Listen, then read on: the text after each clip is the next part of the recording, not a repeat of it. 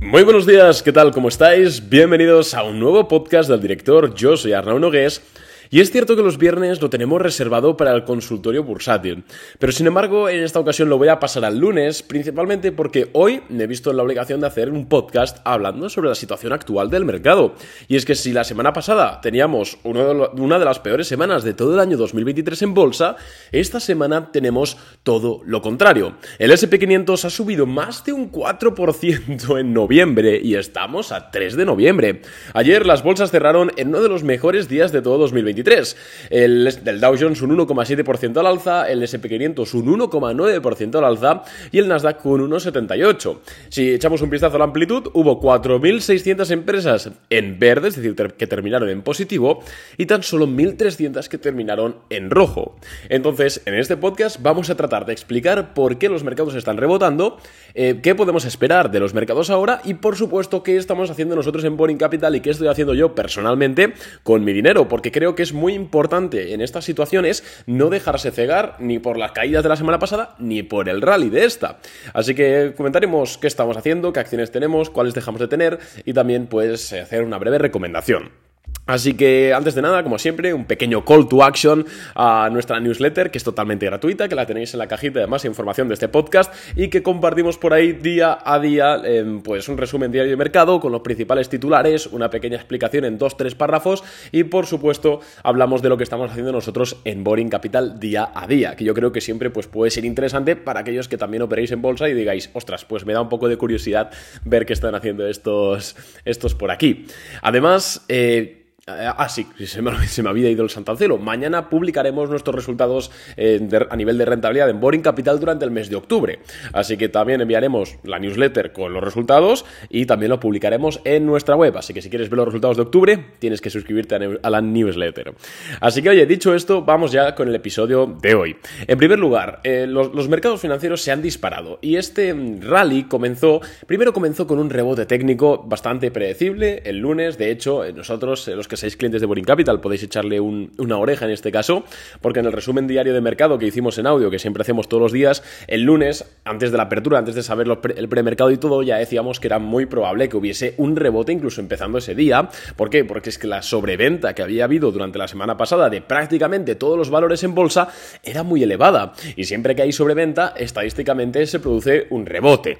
Em, ojo, ese rebote no tiene por qué ser un rebote que luego tenga continuidad alcista, que luego signifique que sea un nuevo rally, un nuevo periodo a corto o medio plazo al alza, sino que simplemente puede ser eh, lo que se conoce como rebote del gato muerto, una pequeña subida para seguir bajando.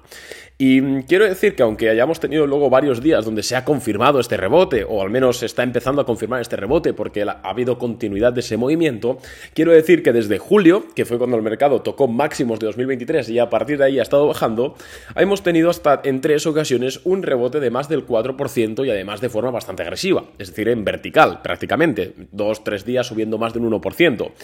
Y como sabrás, aparte después de ese rebote, el mercado ha corregido.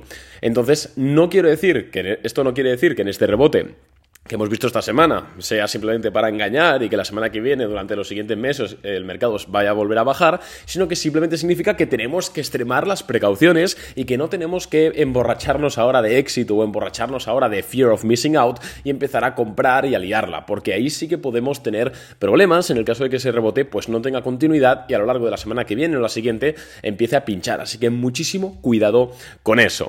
Entonces la razón de este rebote, hemos dicho que el lunes fue razón técnica, y luego hemos tenido eh, pues razones eh, bastante fundamentales. ¿no? En primer lugar, tenemos la, sobreventa de la semana pasada también fue debida a las Big Tech, como por ejemplo Meta, como Google, eh, como Microsoft, incluso que llegó a caer, pese a que los resultados habían sido buenos. Entonces era lógico que durante esta semana, pues varios fondos de inversión, inversores grandes, grandes patrimonios, dijesen, a ver, esto no tiene mucho sentido y hiciesen rebotar estas empresas, que como coinciden con las empresas que más ponderan sobre los índices bursátiles, es lógico que hubiésemos ese rebote. Pero sin embargo, las razones empezaron a llegar el miércoles con la reunión de la Reserva Federal, que ya comentamos en este podcast, en la cual pues Powell básicamente se mostró muchísimo más afable y muchísimo más amigable que en la reunión pasada del 20 de septiembre, donde sí que vimos que abogaba bastante por el higher for longer y por una política monetaria más dura. En este 1 de noviembre, hace un par de días, Powell no es que fuese todo lo contrario, pero sí que se mostró pues, bastante amigable diciendo cosas como que eh, la inflación está evolucionando como ellos más o menos tenían planeado, que estaban contentos porque no había afectado mucho al tema del empleo y sobre todo Powell dijo que estaban cerca del fin de este, de este ciclo económico de alzas en los tipos. Eso al final es una razón de peso para que los mercados suban y es totalmente lógico que se produjese ese rebote.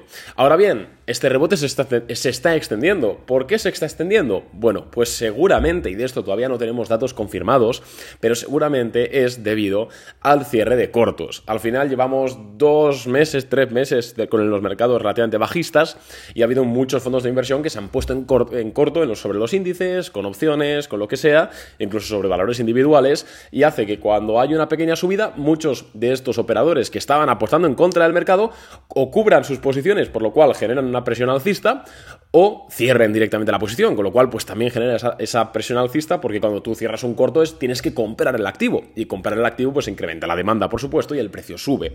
Hasta aquí lógico. Entonces digamos que esta semana hemos tenido una combinación de tres factores. Por un lado el factor del rebote técnico, por otro lado el factor del cierre de cortos y por otro lado Powell diciendo pues eh, que no va a ocurrir o que no creen que vaya a ocurrir cosas que el mercado se estaba pensando que iban a ocurrir. Entonces no soy, no, no soy de la opinión que he leído por, sobre todo por Twitter que he leído muchas opiniones de que este rebote es 100% falso, que no se lo cree nadie. Tampoco creo que sea tan claro, porque sí que es cierto que hay, joder, pues una opinión, o sea, hay, perdón, em, una razón de ser del rebote, y es esa comparecencia de Powell, y es ese, em, sí, es ese dato de PCE, por ejemplo, inflacionario, que salió menor que el del mes anterior. Es decir, sí que hay razones fundamentales para que se hubiese producido un rebote, pero tampoco soy de la opinión de los que dicen que ya está, que nos vamos a la luna y que no sé qué.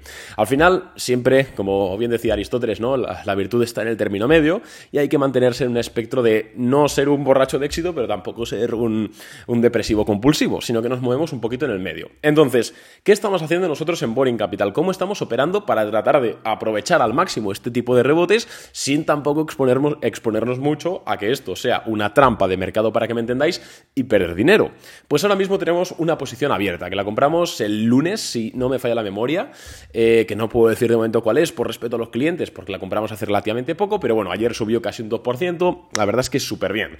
Em, aparte de esto, no es una operación oficial, pero ya sabéis que yo la semana pasada compré a título personal Google em, tras esa caída de resultados y también pues se lo comuniqué a los clientes de Boring Capital. Especifiqué que no era una idea de inversión, porque al final todas las ideas de inversión que nosotros lanzamos a nuestros clientes de Boring Capital eh, están parametrizadas, tienen un riesgo parametrizado, mejor dicho, lo cual nos permite que en el largo plazo ser alcista, o sea, perdón, ser rentables en el largo plazo. Esto puede parecer un poco paranoia, pero de verdad os lo digo que parece que no, pero por detrás de cada idea de inversión que lanzamos en Boring Capital y que compramos nosotros, nosotros con nuestro dinero, hay bastantes cálculos del riesgo potencial que estamos teniendo, de si eso si sale mal lo podremos recuperar, un ratio eh, riesgo-recompensa bastante ajustado, un stop loss ajustado al milímetro. Entonces, claro, la, la operación en Google no cabía dentro de estos parámetros de riesgo, pero sin embargo yo personalmente quería comprar, así que no la incluimos dentro de lo que es la operativa Boring Capital, pero se lo dijimos a los clientes por si alguien se quiere seguir la idea o lo que sea.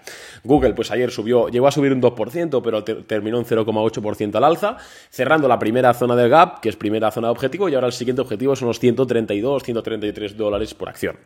Eh, Google ha subido casi un 6% desde mínimos del viernes pasado. Es que es una locura, es una empresa de casi, ¿cuánto, capitaliza Google? Eh, casi 2 trillones de, de, market cap, ¿no? Si, ¿no? si mal no me falla la memoria, igual he dicho una barbaridad. 1,6 trillón, una empresa de 1,6 trillón ha rebotado un 6% en 7 eh, días. Bueno, pues ahí también la verdad es que nos está yendo bastante bien.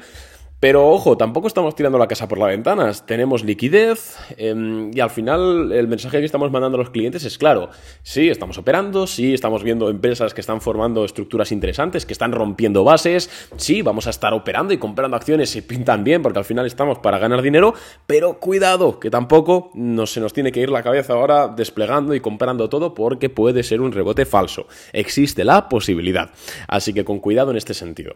Por cierto, esto es un pequeño paréntesis, pero eh, tenemos eh, dos plazas anuales con un 15% de descuento. Dos. Así que si a alguien le interesa, em, que vaya a la web boringcapital.net, contratar, tal no sé qué, y en código de promocional pones NOV, de noviembre, NOV 15. Y ahí se te aplicará el 15% de descuento. Son dos plazas anuales y el 15% de descuento. Cuando se porque eran dos personas que la tenían y al final no, no han querido contratar, entonces las hemos dejado libres. Así que a quien le interese, los dos primeros se llevan esa plaza con el 15% de descuento anual para todo el año, ¿vale? Entonces, eso es lo que estamos haciendo nosotros. El riesgo que teníamos esta semana también es eh, los resultados empresariales de Apple, que los tuvimos ayer al cierre del mercado, porque decíamos que Apple es la empresa que más capitaliza en el mercado y que al final, pues quieras que no, unos números muy malos de Apple se pueden contagiar al resto del mercado. Y además, como habíamos tenido la movida esa en China, no sé si recordáis que Apple estaba teniendo problemas de reputación, entre comillas, en China, porque el gobierno ya le había prohibido a los funcionarios llevar iPhone, no sé qué pues decíamos que, ojo, cuidado, no es que, no es que fuese a haber una catombe, pero que simplemente estuviésemos atentos. Finalmente, los resultados de Apple han sido mejores de lo esperado, tanto en beneficios por acción como en revenue, como en facturación. Y es, sin, o sea, ha sido mejores de lo estimado en general. Es cierto que apuntan a que el revenue de Apple ha decrecido por tercer trimestre consecutivo, aunque es algo que se estimaba. Eh, sin embargo, el, el, beneficio neto ha aumentado. Es decir, Apple está, pese a que está vendiendo menos, un 0,7% menos, tampoco una barbaridad, pero está vendiendo menos, está ganando más. Es decir, ha optimizado su modelo de negocio. Es cierto que en China eh, si, mal, no recuerdo, se espera, esto, lo estoy diciendo de memoria, ¿eh?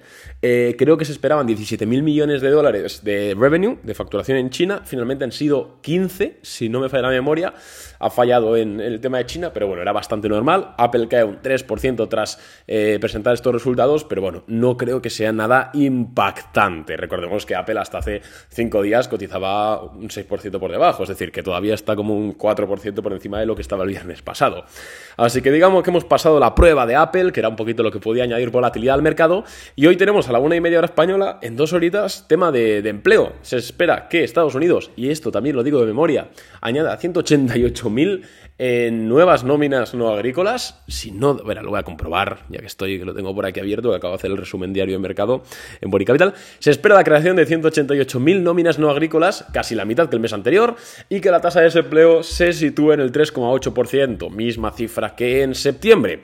Así que bueno, mientras este dato tampoco sea muy fuera de lo o sea, muy alejado de lo estimado, tampoco creemos que afecte mucho al mercado.